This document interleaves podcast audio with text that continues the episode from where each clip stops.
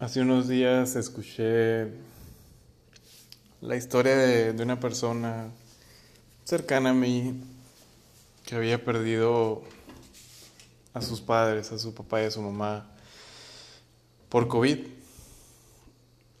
Y si escucha este audio a lo mejor y, y me mata por, por estar contando su historia. Pero fue una historia que dentro de lo malo y dentro de que estamos en una pandemia y dentro de que hay un virus y que la gente pues estamos perdiendo seres queridos y entendemos por fin que la gente no es eterna. Un día tuve el atrevimiento de, de preguntarle a esta persona cómo estaba, cómo se sentía. Que a lo mejor es una pregunta estúpida en mucho sentido porque cuando yo perdí a mi papá, lo último que quería es que la gente me estuviera diciendo algo, me preguntara o me dijeran sus condolencias, porque al final nadie está en ese momento, nadie está pasando por eso y no te van a entender. Y aún así le pregunté y me contestó algo que no esperaba, me dijo, me siento bien, me siento tranquilo, me siento en paz, porque a pesar de que mis papás no fueron los mejores padres, los más amorosos, los más cariñosos, fueron grandes personas, fueron grandes humanos y dentro de sus creencias estaba la, tranquilidad de que sus papás están en un lugar mejor, están en un lugar donde ya no hay sufrimiento. Y eso ya es creencia de cada quien, pero, pero fue una respuesta que, que me impactó. Dije, qué chingón que la gente tomara así la muerte.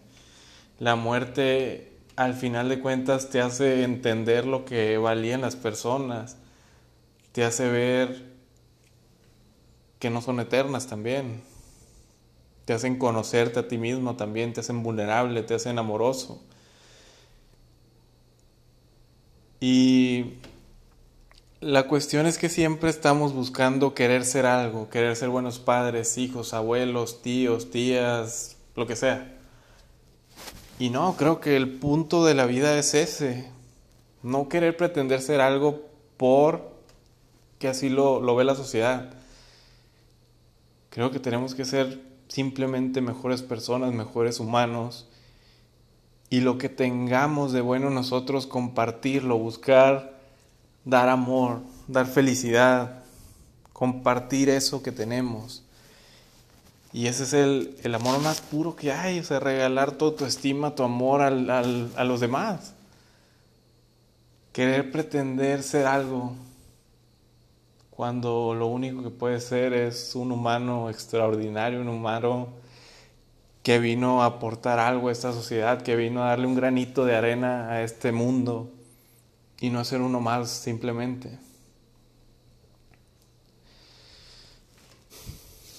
Digo, al final cada quien sabe lo que hace, sabe lo que quiere, lo que pretende, pero creo que el día que entendamos que todos somos iguales, vamos a donde mismo, valemos exactamente lo mismo para la creación, para el universo, para lo, lo que tú quieras, para la creencia que quieras, para Dios.